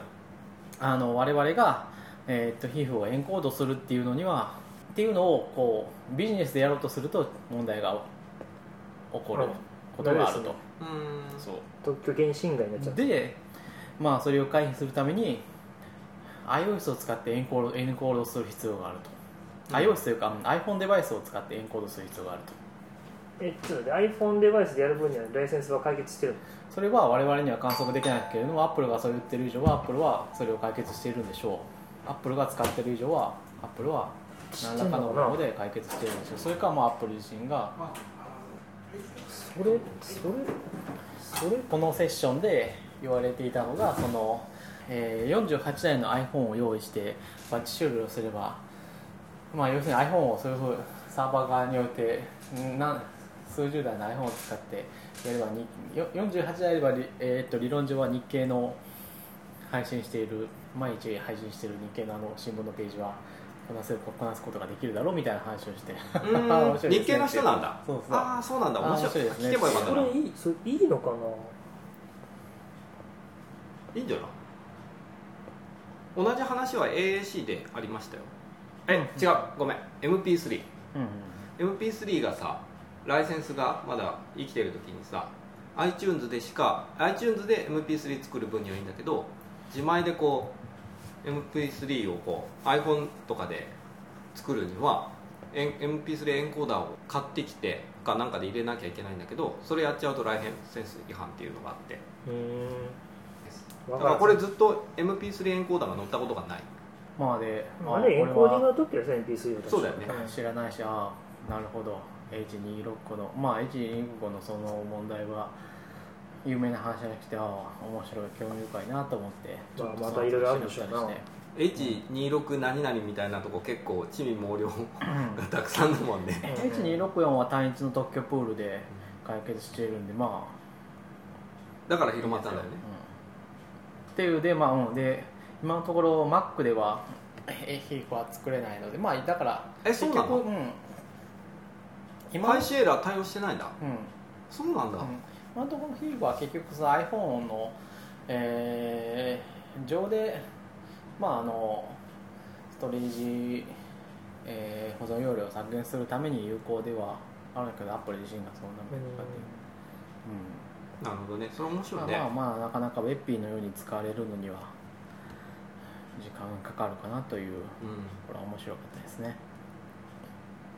他は孫さんは僕はメタルメタル僕コードすら見たことなかったからどっあち堤さんどうですかね、うあこんなふうに書くんだっていうのと堤さんのやつ面白かったねっていうのとああこれは これはあの普通の人が書く環境ではないと思いましたあまあまそあうまだあねまあ、メタルはそのやっぱりそのゲームエンジンなんなりそのう下回りで使えるものであってそうあれは我々あがれ生で利用するものではないそうというのはあいれやはみんなの共通認識でいいと思うんあですれよ、はね直接書く API ではないですねけどさびっくりしたのがさそれで書いたら UI イメージよりもイメージビューよりもだいぶ遅かったっていうのもまたびっくりしたんだけどでイメージビュー多は分あれだってやっ多ぱ分り中身結あ局同じことをしてるわけですよそうわかるんだけど、大体まあ遅いかなぐらいの速度でもおかしくないかなと思っいやたんだけど私ね iPhone もあの iOS567 かなちょっとどこからか忘れたけど UI イメージビューには勝てんっていうのはもうだいぶ前に 私も UI イメージビューには勝てません ってこれまで協賛してるんであれ多分ねなんかアセンブラとか直接書いてると思いますよあ本当。ドローレクトでやってもだから負けるって話でしょあはいドローレクトなん本です当ね iOS あドローレクトはもう全部 CPU なんでもうででもまああのサイズによっては、えー早かった時代はなくはなかったけどあった微妙なあの、うん、最初の方は早かったもうじ本当に iOS23 とかの状態でいや多分だからあのうん、だからハードウェまあそれとかアちょのっとコードが多分こなれてきたのと多分もうあのあれだと思いますよダイレクトに多分 GPU に流すような多分ルートを持ってるんだと思いますよあとはまあアセットの PNG を読むかあのダウンロードしてきたものかによっても速度は変わるんですけどまあまあアセットの UI を使ってる分にはもう UI に作る分にはアセットから読んだ PNG を共有するのはもうイメージビューに勝つのは無理だと思います、相当難しいですだねって一番最適化されてるとこっしょ一番使うし、うん、だしだ例えばねオープン GPUS とか使ってもそんな速くならないですよ、うんまあ、あの相当かかん考えて使わないとでオープン GPUS とかはあのあれがないしあのアンチ AS とかかからないしデフォルトでやるとちゃんと考えて作らないといけないからまあ表示においての話ね、まあ、あとはまあイメージビューが持ってるのはアニメーションとかあるけどまあそれ以外の何かって言ったらそういうオープン GL だったりメタルだったりでやった方がみたいなのは全然あるとは思うんですよ UI イメージビューとまあそこそこ戦える独自描画みたいなセッション続きでやってほしいけどねだよな役に立たないかもいねやー UI キットはね遅くないですからね、遅いのもあるけど、なるほあどだろうのあのなんだ UI ラベルとかも昔は死ぬほど遅かったけど今最近早いしなうんうんうんもうでまあ、昔せっかはくなんでそう言っとくけど、まあ、あのビュー構造をフラットにする最適化とかはあれは基本的にもう読みにくくなるだけで大したソフトの原因は得られないんでえビュー構図をブロックにするとテーブルビューセルを1枚にするして全部ドローレットで書くみたいなうんあーは、うん、あれはもそれってコンテントビュー使わないっていいねう、うんまあ、使ってもいいですけど、まあ、結局その例えば、えー、ツイッターみたいなのにアイコンがあってユーザーネームのラベルがあってスクリーンネームのラベルがあって本文があって下にいくつかボタンがありますみたいなのだと、まあ、ビューが10個ぐらい載ってるわけじゃないですかそれをもうあーやめて一つわかったわかったわかっのたペタッとしたビューでその中でこうでドローレ画ット像をわとかったか書いて意味わかった書いてドローストリングはもイニシャル結局そのビューの生成コストは抑えられるんだけど描画がやっぱりそんなに速くないんでああそうなんだかつまあやっぱりそれをもう未来英語変えないっていうんだったらいいですけど やっぱりじゃあここにね大変なるよボね タンを追加確してってなったらすごい大変だしマルチレイアウトの話もあるしっていうのうに僕はあれだけかなメメリットはないかなとあのアトリビューティッドストリングのとかだけは自前で作ってるけど、うんううんうんんあれもビュー1枚でそれ以外はもう画像は全部 UI イメージビューですねもう昔みたいなことはないかな昔は全部ストリドローストリングって書いてあるけどそうだねうんかずみさんもう一個面白かったやつまああとはそうですね、まあ、稲見さんのオートレイアウトの話とかは面白かったし俺の書いてたやつ全部言われてるオートレイアウトの話で面白かったのはまああのあれですね私はあのやっぱり改めてですけどオートレイアウトは宣言的であるっていうところがやっぱり一番重要なところかなと宣言的というこだから1対1の関係だけだっていう話まあその順番とかは関係ないああああ飛ばしてもいいってやつそうそう、うんどう書いてもね、とああなるほどそうだね僕割とオートレイアウト使ってるっていうかほぼ全部オートレイアウトで書いてるかうん、いいと思いますようん基本的には、オートレイアウトやっいいぱりオーねトレイアウらたトだねあれね読めないんだよ何がコードだけ見ても何が起こってるか想像できないのがちょっああえコードで書く派どとコーっドちがあ本当。だからあの要素が不確定なやつが多いから僕のやつとかああ例えばあのここにあるけどあのこれはニッターチをスイフトに全部置き換えて綺麗に書いてるやつがあるんですけどこれあるかなまあ動的に制約をつけるのはどうしても使うになりますね、そうだねできるだけそれを動的にしないようにするのが画像一般的なアドバイスになるんですけど、こういうのうんこれって画像がリンク貼ってあったらプレビュー出すってできるんですけどこの数はっいて不特定多数じゃなないるですほか、どねでそれは無理だねであとこれ123今5枚にななってるけど4枚にしたいとか3枚にしたいとかプレ設定したいようにしたいってことはこれ全部プログラマーにしなきゃいけなくて、でこれをぜん、まこれを全部あれですねあのやっぱオートレイアウトでやるとするとどうしてもあの自前で動的に組んでやらざるを得ないでそうするとソースコードは美しく書けるんだけどこれで何が起こるかっていうのはもうコメントとあれでやるしかなくてまあでも実際まあ汎用性考えるとそれが一番いいんだけどまあ分割していくことに一般的なアドバイスで言うともう分割していくことになりますね、うこれは一つ、えっとこのセル全体から見るとそこビューですここのビューは一つの大きなビューということにしてそうだねそうですここのレイアウトはそれで済むようにしてこの中はうんさらにソートレアとビューですそうだねこの中に複雑にするっていう、まそうなります、はいどうどう組んでもそうなりますなのであので UI テーブルビューセルのデザインはこう文字文字文字でなんか謎のサムネイルビューがあるみたいな、あでセルももう種類を分けちゃう方が多分いいですねテキストだけのあわけでやますつそうと思うこれね一個ねああそうなるほどねこれねあれやってるんですよ実はこれあの識別紙でテーブルビューにあのアイデンティファーを渡して生成するじゃないですか、はいうんそのアイデンティファーに画像の枚数入れるんですよ、うそのん枚数を入れるうん、そしたらどうなんので画像の枚数が渡されたら、えっと、イニットでアイデンティファー受けて生成できるんでその時に5枚だけ画像をも UI イメージビューを持ってるセルを作るでそうすると何が起こるかっていうとまた5枚のセル作ってって言った時にそれを使い回せるああなるほそうするとむちゃくちゃ早くなるどおお昔これ毎回全部生成してた時それがすごい遅くてどうやって解決しようかなと思った時に思いついて要は、えっと、セル生成命令を出す時にだから使い回しと名前が一緒になってるってことだうそうはあはこれで割と美しく書けてるあなるほど、ね、自分で感動してコードドットイメージカウンツじゃダメ確なかんでにすどうかなんだろうそれリユースはそんなにうまくいくいくものなんですか三結構あるんですか3枚のものが大体ね大体5枚ぐらいなんですようん何枚が大体5枚ぐらいなんですよ、うんせいぜいだから大体この5なんだけどたまに10とか出てくるんですねでそういうのぐらいなんでそんなにあの顔うん色10だったらモアにすればそっちの方がめんどくさい それインタラクティブ作るのがめんどくさいあとちょっと見てなくて気になってるんですけどあの誰か下タブかドロワーかのメルカリの史上最大の AB テストっていうのを見た人いない聞いた人見てない見てない見たかったなどうやってど結結論どっちだったんだろ結論は下タブ圧倒的に下タブだったっていうスライドを見て思ったんですけどいやただね私いや直接、うん、聞きたいんですけど下タブかドロワーかっていうのは私これ AB テストをするものなのかっていう ところがあるんですよね決めろやこれはデザインの問題であって そうもうちょい前提としては下タブ上タブって iOS で上タブって聞くと Android の話だと思っちゃうんだけどえっとドロドロドロワーこのこれ横から出てくるああえっのとハンバーガーメニューだと思うんですけど、あうあん下タブはじゃじゃあどういう意味アメリカ版の iOS の、えっとメルカリの話で良かったと思いますドロワーにするか下のタブに展開するかの、あそっちの話、うんハンバーガーメニューかタブで展開されてるか、うを AB テストするってことん、うんうんうんそうそ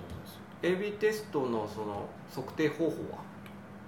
ユーザーのアクティブ率とかうそうここはね資料にはあんまし書いてなかったどっちかっていうとまああのそれをそういうのをこう実装でどうするかっていう話で実装のテクニックとしては結構面白いなとは思ったんですけど、いやでそこで私いたらしいたらというかこれ聞いてたら絶対質問しようと思ったことがさそのドロワー VS 下タブっていうのはこれは AB うテストで解決すべき問題なんですかうんと、これは、うん、デザインで決めないとだからさうんさっきのまたなんかだ、うん時期が経ったらこれ変えますかっていう話にはならないとするのかなっていうこともあるしそれささっきの投票の話と一緒じゃない一緒ですかねということなんでどういう観点で決めるかってことでしょうん何を良しとするかってことでしょそれとはちょっと違うなえなんでいやなんかこれはだってなんろう AB テストって言ってるからにはユーザーの何かによって投票が行われてそれで決めるってことでしょんなんていうかその何を最大化したいかによると思いますけどでもさっきの話と一納得感さ緒じゃっんきの納得感を最大化させたいのか、で売り上げでしょでも今回の場合メルカリ の場合はえまあそうなんですけどいやこれはもう結構アプリの本質を決めようとしてるんでそれはなんていうか会社の名前何にしますかみたいなものに AP テストやそるう通じるものが、まあるのですごいわかるうん、ということですね、うんわかるというところをあー聞きたかったなと思ってなるほどねまあ、割とよく冗談でよく言いましたね Google はあのフォント1個変えるのでも全部 AB テストしなきゃいけない そうなんだうん、だから AB テストねこの色がいいんだって言った時にその科学的な根拠を示せみたいな面倒くせえなみたいな、けどさユーザーの中にもばらつきがあるわけじゃないですか、うん初心者とかさうんそうじゃないとかさ、うんそれささっきのトークの話と一緒じゃんいやそれは違う違うそれ一緒だはよ何を最適化するかだからいやいやいやいやすげえさ初心者の人がパッパって使えたってななった方がまあ良さそうじゃんいやそれはだから何を最大化するかの論点がずれてる売り上げを最大化したいのかけどそ、えっと、初心者の人の方がユーザーの数的になんかユーザー層的に多いんだったらどっちがいいとかいう話があると思うからそのさっきの投票の話と一緒だと思うわけようんだからそれはモデルに含まれていてもし初心者の方がたくさんお金を落とすんであれば売り上げを最大化すれば基本的に初心者にとって納得できるデザインになるはずだって僕みたいうんだから何を最大化したいかによると思いますまあいやねそのアプリまをあだどからうそれは使ってもらいたいかっていうのはもうデザインの話であるんでそこは AB テストの買い出す余地はないんじゃないかなと私は思うわけですよアプリをこうどういう人に使ってもらいたいかどういうコミュニケーションを起こしたいかとかっていうのはそれそれ全てアプリのデザインによって決まるわけじゃないですかうんうんうんうんそうだねうん、初めに表示するものは何かとか Twitter の場合には、えータイムラインだしとか、で私はこの A- 今 AB テストしているの対象にしているこれは、えーここはアプリをどう使ってもらいたいかをデザインすべきところであるんでこれはちょっと AB テストするのはなんとなく、うんなんとなくというか私はこれは AB テストはしないで決めるべきだなと思っていて、うんうん、そうんいやこの話それをしたかった。それ全般わかるんだけど、うんで全部同意同意なんですけど、うんなんかえそんなとこまで AB テストするのっていう話でしょ、そんなとこまで AB テストするのっていう話で多分合ってると思います、うん多分ねけどさじゃあどうでだったら AB テストしていいん だろまあ具体的な話で言うとまあ本当にあのそういうところではないところうーんといやなんだろうサムネイルのを3段にするか4列にするかとかねうなるほどアイコンを丸にするかそれさえもなんか自分らで決めた方がいいんじゃないって言い出したら全部そういう感じもするんだよね、うんそこはねうでもまあ、えー、と難しいしいや仮説がわからないことももちろんあるし間違ってることもあるんでんいやなんかいやもしかしたらねいやそういうこともあった上で最終的に私が見てるのは我々みたいな票数じゃないですかいやそこはいやだから表層しか見てないからなんかこうえなんかそこを AB テストするってすごい乱暴じゃねってそこ決められないなんやったらそれ以外何が決められるのっていうことに印象を受けるけど、わかるもうすごいその裏側にはそこまで至る段階にはもうもう議論はもうし尽くしてもう最終 的にこれこれとこれの仮説においてテストをしてみる以外にはわからないっていうふうになったのかもしれないうん、そうだいとやもうそういうところを聞いてみたいなと思ってそうだとするならば別にテストしたらいいと思ううんうんうんいや俺今まで AB テスト実は1回しかやったことな くて私は全般的に結構反対でうん、なんかそれ投票で決めんのみたいなふうに思ってるもうそうだしまあ私はな結局そなんのでそんな AB テストに否定的なのか僕には分からないあ本当だってこういうふうにしたいですっていうのがないなくてどうしても決められないみたいなケースがよくわからない AB テストはありなんですけどユーザーが、えー、と使う人がこれをどう使ってそこから何が起こるかっていうのはこのデザインによって決まるものじゃないですか例えばアップルがこのホームボタンをこういうふうにしてることによって、えー我々は、えーこれに合わせて行動してるわけですよねというのとドラインするか下積みするかっていうのはまあ、えーそういうそのレベルの話だと思うので、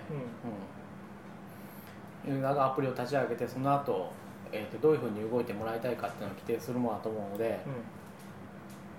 これは AB テストをするまでもなくというかそれ以前の話で多分決まりそうだなと思うわけですよ、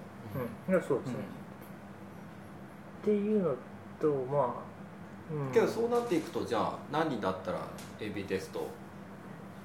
でもいいかっていうところは線引きはよくわからないそうそうそこも僕分からないだから僕はことさら否定する気もないしことさら肯定する気もなくてどういった時にやったら良くなくてどういった時にやったらいいっていう境界線はないんじゃないのかなと思うような気もする、ただまああんまりテストばっかりやってるとお前らそこになんか筋はないんかみたいな気もするしそうえいや勝美さんの言ってる話はそういう話だよねまあでもだからえそれをテストするんだったらそれもう筋がないでしょってういうところに到達してるってことだよね、まあ、実際まあそうかどうかは分からないけど例えばそ聞いのてみなかさった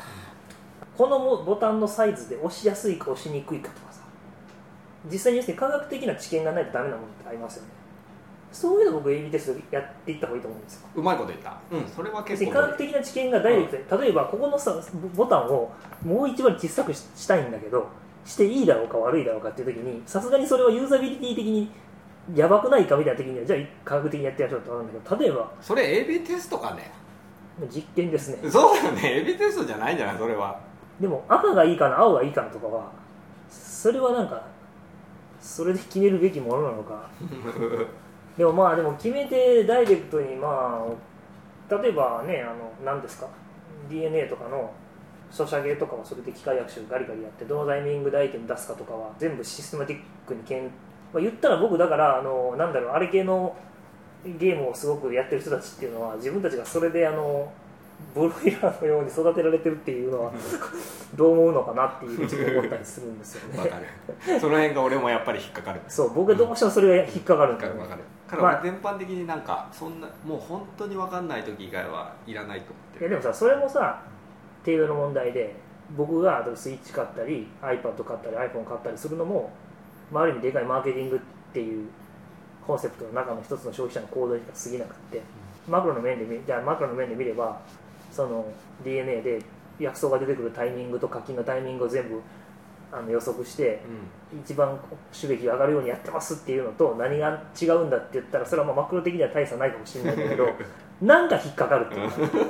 あるとだんだん整理されてきた感じがうんあるような気がするけど、うんうん私のもううまく表現しきれてないんですけど、まあ、AB テストもこれも手段であるのでその何かを決めるのにその統計を使うかそのそうですね他の、えデーー、タとベーもスっと科学的なデータを使うのか、えーマーケティングとかもしくは、えー、と経験だったり あのセンスとか直感を使うっていうのの一つでまあ全然ありだとは思いますねでいやだからそのまあお互いに我々が AB テストで持ってる認識もちょっと若干ずつずれてるような気もそう思していまるあ、ん定です義けど、がないですからうねそうだねでだからさっきちょっと言ったみたいにこういろいろなこうあった中で最終的にな手段の一つとしてもうちょっとこれは A- AB テストを取ったらすごい決め手になるデータが得られそうだと思ってこう AB テストにこう踏み切ったっていうのもあるかもしれないですね、うとは思うんですよただまあなんか表数だけ見てると AB テストはやっぱりこう2つを手法としてはえーっとグループを2つに分けてそれぞれ比べてみてどちらの方が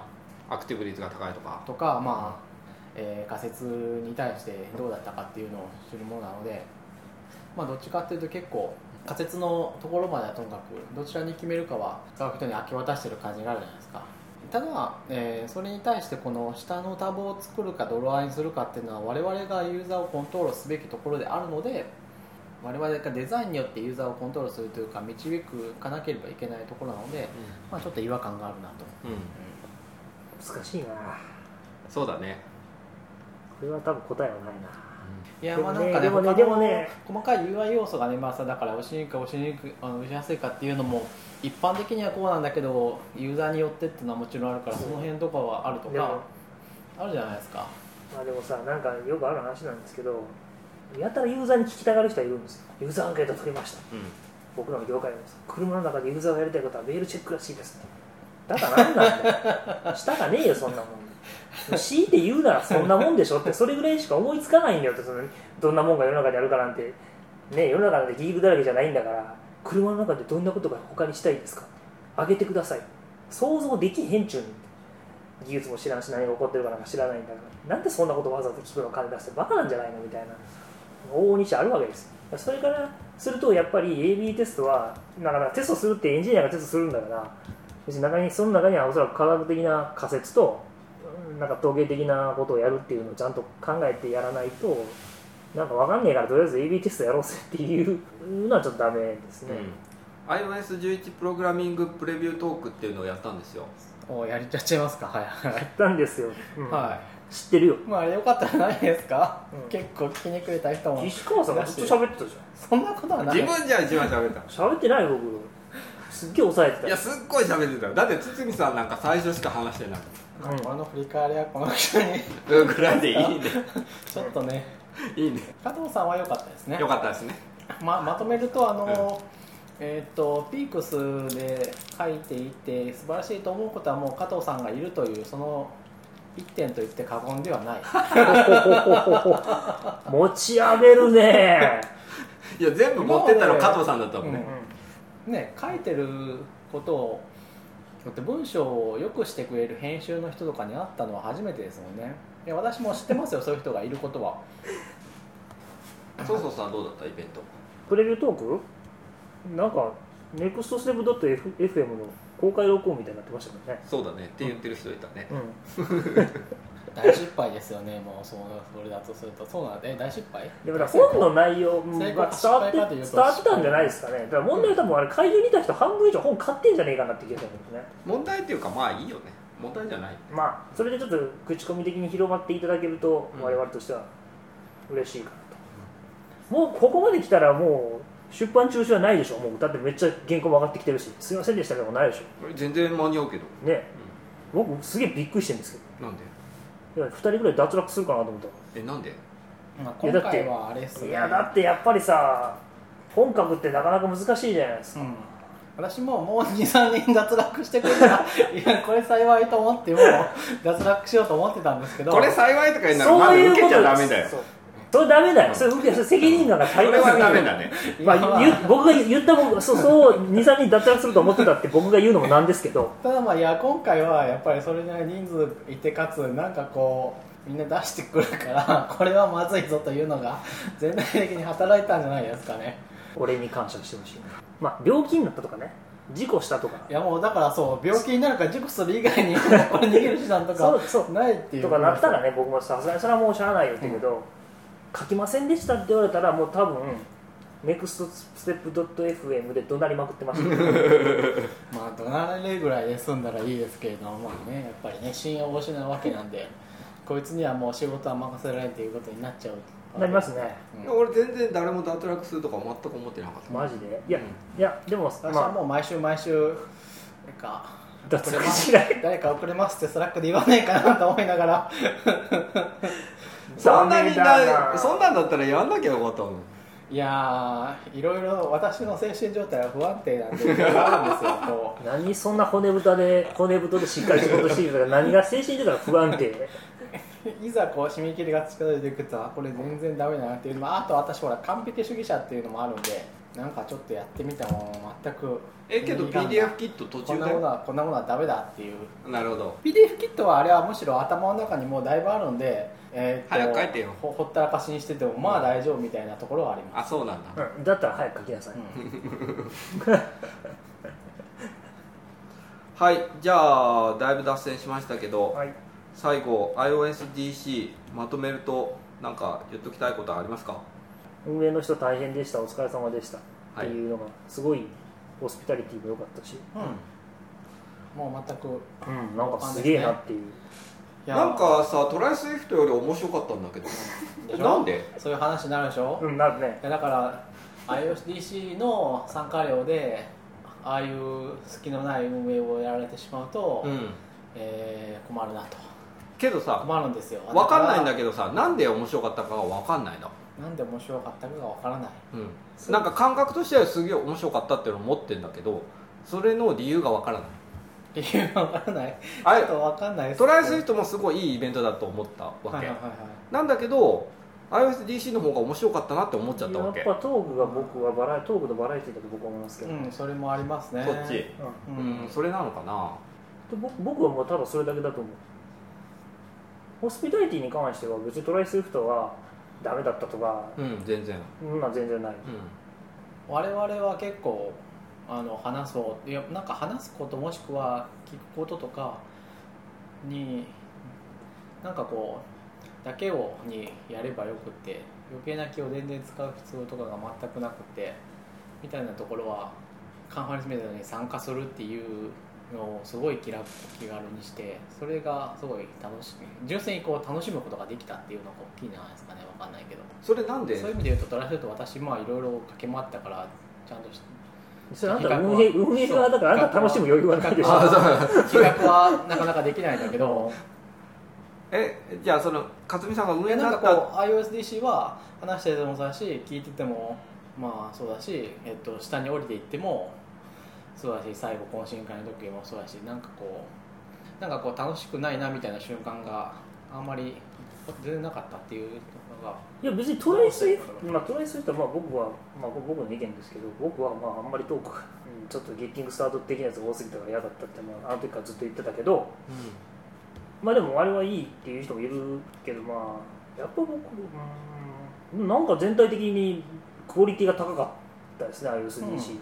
それがなぜかがわからないのやっぱクオリティっていうのはこなんなんうだろうね細部に宿るんでそういう細かく細かい身につくところがなかったじゃないかと私は思ってるんですけどいやトライアスウィフトに隙があったかと言われるとで俺全然なかったなんよかそんななかったと思うけどね、うんなんあかの私やっぱりこう入ってきて、えースムーズな受付で、えっと、バッジがなんかこう受付番号のセクション順にこう並べられてあってパッと取ってうおーすごいなーと思って全然トライアスウィフトも別にスムーズだったよね別にトライスイフトそれで腹立つな何ちんたらってんねんとかそんなな思ったことないなんなんもなかったよしかもブースはトライアスウィフトの方が面白かったしうんけどねトークのレベルは結構やっぱ結構高いなと思ったんですよ、うんっていうのはあって思ったのがなんか漫画みたいだなと思った、漫画みたい構成がよくできてるとかですかねなんかさす漫画ってさその時間かけた時間にに対してのその通り過ぎ方みたいなのがすごい早いじゃないですかうんすっごい時間かけて書いたこの一冊みたいなやつはさ10分とかで読んじゃうじゃないですかそういう凝縮感が漫画あるじゃないですか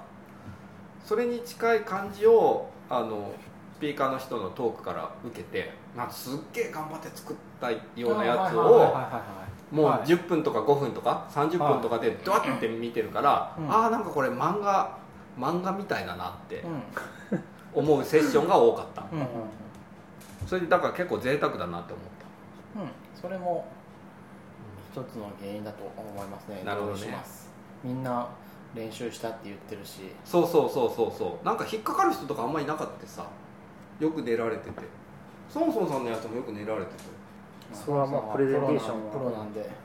プレゼンテーションも日常的にやってるなんでそもそもプレゼンのプロなんですかねいつからプロやってますかわかんないでも NTT に入って僕なんかまともにさそのライティングとかを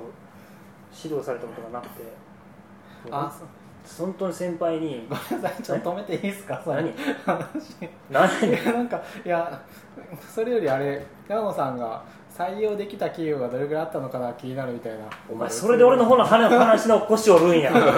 悪魔的やなもうなんやもうなんやこの話の話が まあ確かにその話は気になるなと思っていて超長くなるけどそれ話す来週でいいんじゃ私 ないは一言でまとめるとそういう結論に持っていくと結構カンファレンスのスポンサリングがちょっと難しくなって、まあ、やっぱカンファレンスのスポンサリングはこの IC まだ2回目なのでこれが例えば10回とか15回にななったらもっとこうコミュニティの人とか増えてるしいろんな集めが出てくるわけじゃないか、うんそうすると企業とかでも採用とかすごいやりやすくなるわけだからそういうスパンでやってほしいなといやもちろんね今回どうだったかみたいななんで大人の意見が嫌いとか KPT はあってもいいんだけ どしかも俺の話の腰 でなんなんそれでそんな綺麗になんか平易な意見でまとめるって俺そのなんものすごい気に入らんわう面白くなかったんだけど大してお大して面白くないわふ降ったくせに話の腰を折るわすごい怒ってるよなんねんなだってもう道化みたいで今の話入っててそう FM 最終回ということであそうだねだかもう怒らっちゃったから何週間でもまあでも人が動くのは人の人が動くのはだいぶ難しいと思いますよもうちょっと踏み込んで面白く面白い話がいいなでそれねこれの話みたいないやいや来週かさ来週採用の話最後の話うん来週かな俺ともそれが俺がプレゼンの話をするのどっち孫孫さんがプレゼンうまい話はまあそのうちプレゼンテーション特集とかでやりましょうようわーなんかほんまお前ら俺のこと嫌いなんちゃあと関西から来たっていうのも一つのうあもうあんたなんかね私は関西から来たけどあれ兵庫県生まれなんでなんか他言いたいことありますか IOCDC あの本当にあの、うんうん運営の人お疲れ様でした僕ねなんか情報共有みたいなメソッドああいう感じに全部なっていくんじゃないかなって思った議論進みますねいや学会ってずっとやってますけど連綿とあの形でそうなんですけどそれがもうちょいエンタメ色を持ちつつみたいな形にちょっとなってると思うわけさっきの漫画みたいっていうことも含めて楽しくしかも濃く情報に触れられるみたいな感じがしたんだよねあの、ね、だとするともうちょっと真面目に議論しなきゃいけないのはやっぱりあのベストトークとかの話でそれだから俺だからそこはさ何で良し悪し決めるのかっていうのはだからすごく引っかかったそうだから結局モチベーションがなくなるんですよ、うん今多分モチベーションになってるのはみんな目立ちたいんですよ、うんうんうん、僕はこんなにすごいんだぞってやっぱ言いたいわけですそうだよねそうだからあんなに時間使うしそううしかも全く見返りないでしょん、そうやそったうならのあれさ一人一人さこんなもんないけど5万ずつさ運営からもらってるわけじゃないじゃない、うん投稿料そもうね無償だからねそうだからそれはアカデミーズも結局そうで、まあ、うんインバイティードスピーカーとかは謝礼をもらって1時間とかあのそれ専用の話をするとよくありますけどそうじゃないからね、ってことはコミュニティとしてそのトークプレゼンテーションをするそのモチベーションをずっと供給し続けなきゃいけなくてそれ多分あの長野さんとかが言うような例えば人材流動性の話になるかもしれないし、まあ、なんかそういうのになると思うんですけど割とそれは難しいけれども Ruby 会議とかずっと続いてるからわかるそうなんいだけよると思うんですけど海ね会議はだからあそこまで行ってようやくこうね結びつつ、うん結びつつとかもう結んでるわけじゃないですかうんスポンサリングの話で言うとスポンサーは、えー、短期大学 KPT もいいですけどもっと長いスパンで来年も再来年もいろんなカンファレンスをスポンサーして社員の人には参加費を出してほしいなと思うわけです、はい普通の話になったはいお疲れ様でした松田さんお疲れ様でした